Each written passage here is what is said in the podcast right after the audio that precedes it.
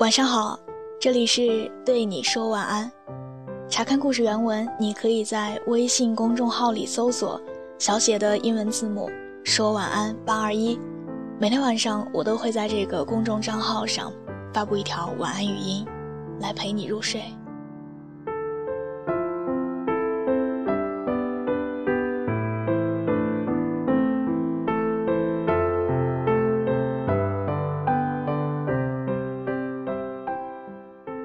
我们终于分手了。为这一天，我好像等了好久好久。这不是我们第一次提分手，可真庆幸，这是最后一次。薯片是个好姑娘，非常好，要颜有颜，要钱有钱，懂事儿温柔，体贴大方。她是很多人眼中的女神。也是很多人的梦中情人。他似乎什么都不缺，可是却偏偏无药可救的爱上了这么一个我。他爱的毫无掩饰，有点类似最近热播的《欢乐颂》里面的小曲。说起我和他的相遇，也真是有些奇葩的。那天我离职，打算自己创业。所以特意请了前公司的同事朋友们一起泡吧喝酒。喝到正酣的时候，有人提议要玩真心话大冒险。几局下来，轮到我，我嫌真心话不够刺激，所以就选了大冒险。而我得到的冒险题目是：成功要到酒吧里任意一个妹子的微信，并且成功添加。看着蛮简单的题目。但是对于一个平时就不怎么爱交际的我来说，真的是难上加难的。更何况那个时候我还有个正牌女友的情况下，随意加人会有风险的。但是在一帮兄弟面前又怕认怂丢了面子，我环顾着四周，瞄到了坐在不远处沙发上喝得有点醉的薯片。那是我第一次见到她，精致的妆容，纤瘦的身材，漂亮的让人移不开眼睛。我心里估摸着台词，坐到了她的旁边。她脖子上银色的海豚项链非常的耀眼。正要开口索要微信的时候，却突然听见她哇的一声哭了起来。这让刚落座的我觉得莫名其妙。一脸懵逼地看着他，还好酒吧太吵了，没有人注意到这个角落里有个姑娘哭了，但是并不代表我也没有注意到。我就那么自然地递了一张餐巾纸过去了，一直到很久之后，我问薯片为什么中意我的时候，他就会皎洁地笑着说：“因为那张餐巾纸。”要是早知道是因为这个，当初我就应该跟兄弟们认怂的。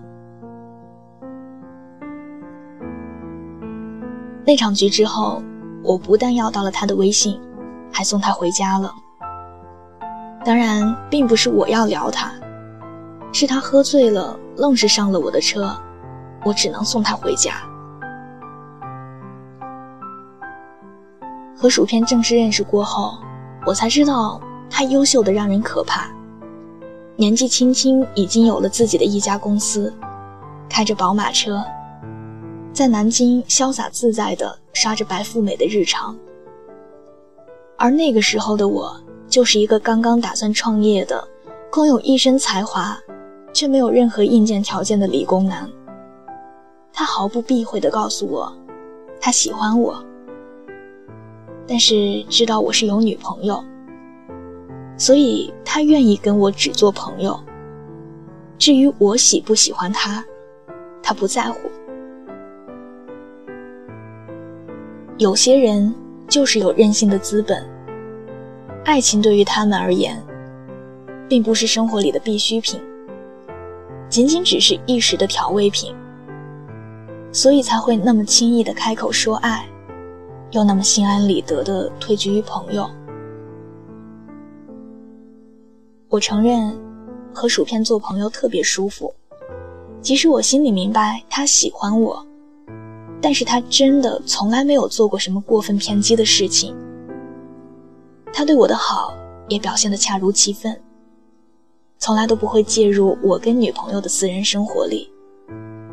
这一点，也是我一直以来把他当成朋友的最关键的原因之一。我没有觉得愧对于他，因为我从一开始就拒绝了他。从来都不打算打着暧昧的幌子拿他当做备胎，当然，他也并不需要。我们的关系持续了一年半左右，我结束了和女友的恋爱关系。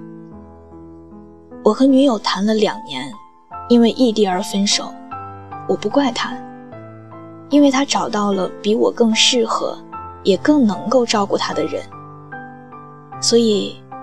我只能选择放他远走。那段时间我非常难过。虽然说我心里明白所有爱情里的大道理，但是一旦轮到我自己的头上，就只剩下漫无边际的迷茫了。那段时间又正好赶上我创业公司平静的时候，整天浑浑噩噩、愁眉苦脸的。这时候，薯片出现了。它真的像一道光一样，一下子把我照亮了。他帮我公司度过了难关，甚至在生活上也给了我极大的安慰和鼓励。我承认，作为一个普通的男人，被一个这么有魅力的女人这样温柔深情的对待着，都会心动的。对，空窗期两个月之后，我们走到了一起。我们并没有像所有庸俗爱情小说一样拥抱、亲吻、争吵、和好。最开始的时候，我们的相处模式，我抱着电脑，他也抱着电脑，我们面对面的坐着。我遇到了什么难题，跟他请教；他遇到糟心的事情，就跟我吐槽。然后一顿饭吃完，工作忙完，我牵着他的手送他回家，亲吻他的额头，说：“好好休息，明天再见。”我觉得我还不够喜欢薯片，因为我并没有热恋的冲动。但是我很喜欢这份相处起来舒服的感觉。但是我又觉得我喜欢薯片。如果我不喜欢它，那我为什么在没有它的时候觉得异常想念，生怕失去了什么呢？可是，一段舒服的关系，一旦有了需求，就会变得不舒服起来。一旦供求关系出现问题，情感市场就会出现通货膨胀，或者是通货紧缩的问题。薯片对我的需求越来越大，他会要求我去什么场合都要带着他，甚至我去参加一个兄弟的聚会，他也要求我带上他。什么时候我讲电话的语气变得如此不耐烦了呢？什么时候我们学会了彼此指责了？什么时候他也学会了假装无意查看我的微信，探寻我每一次晚归的秘密？这是一个多么可怕的习惯！可是那时候，我们都不知道，爱情是这个世界上最没有安全感的东西。可是偏偏我们所有的人都会在这上面寻找安全感。在我们相处两个月之后，我第一次跟他暗示了分手。我采取的模式就是消极对待我们之间的恋爱关系。他想出去玩，我一律忙工作。我不知道后来的自己是怎么了，害怕接到他的电话，害怕看到他的脸，甚至害怕他出现在我的生活里了。但是他好像并没有意识到我的消极，他依然积极的爱着我，表现的每时每刻都离不开我。有的时候我真的很后悔，为什么当初我们没有干干净净的做朋友？那样我对他的喜欢，或许都比现在多。我们就这样被一件件小事磨掉了所有的耐心，这些小事儿加起来，就像是积木一样，终有一天全部都倒塌了，压死了爱情。半年以后，我们正式分手了。他提的，很意外。我问他，分手以后，我们还能不能退回到原来的朋友关系？我心里其实是知道的，这是不可能的了。但是我还想要亲口让他告诉我。果然，他说不可能，因为他还爱我。昨天和朋友聊天，朋友问我为什么心里压抑了那么久，都不敢彻底的断绝这段关系。我想，也许是因为我不甘朋友又不敢恋人的心理在作祟吧。没想到，最后分手，也还是我这种心理在作祟。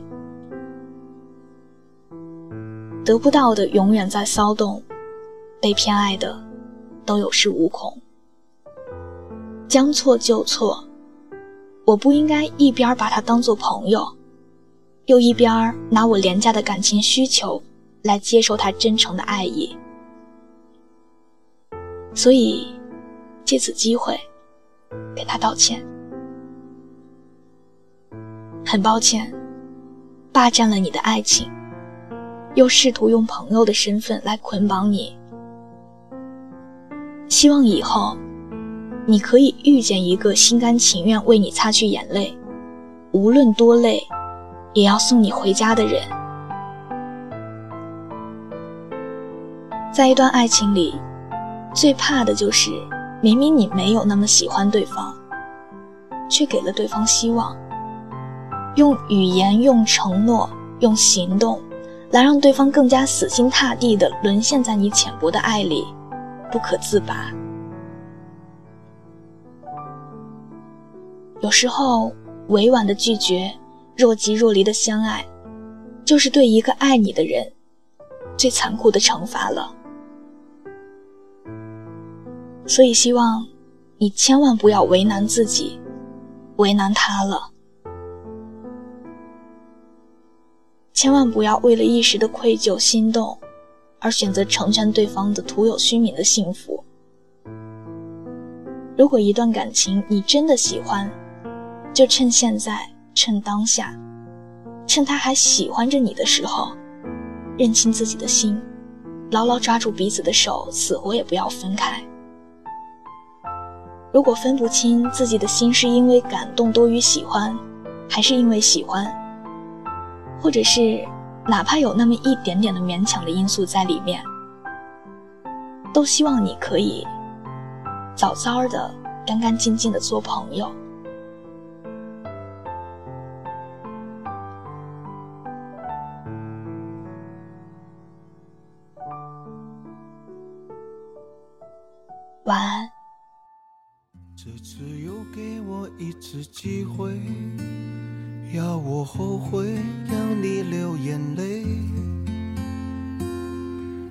时候窗外不蓝不灰，大概连路灯也好累。为什么天亮一定会天黑？我不想你的慈悲为我会变成伤悲。有一种爱的想法，是恨，不是冷淡，是在我们之间不可能的预感，带来痛的幸福要如何承担？你说你有安全感，看似简单，却比相爱更难。才承认我们之间是习惯，是贪婪，为两个人都孤单，才更孤单。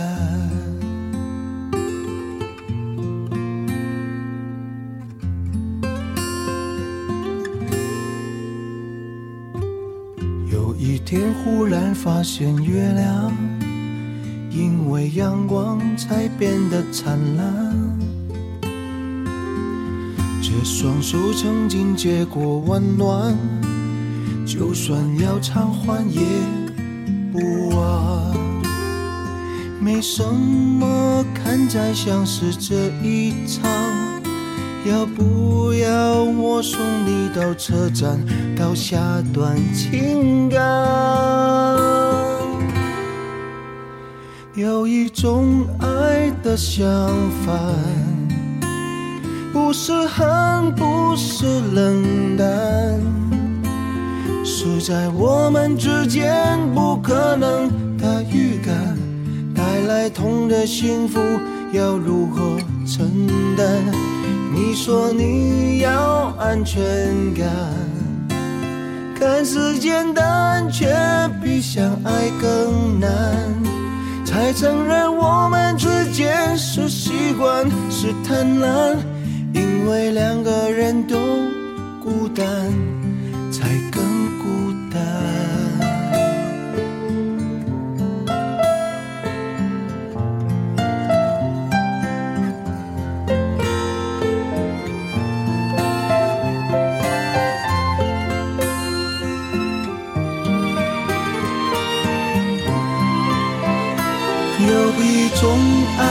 相反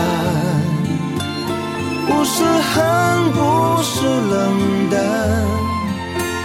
是在我们之间不可能的预感带来痛的幸福要如何承担？你说你要安全感看似简单却比相爱更难。才承认我们之间是习惯是贪婪。因为两个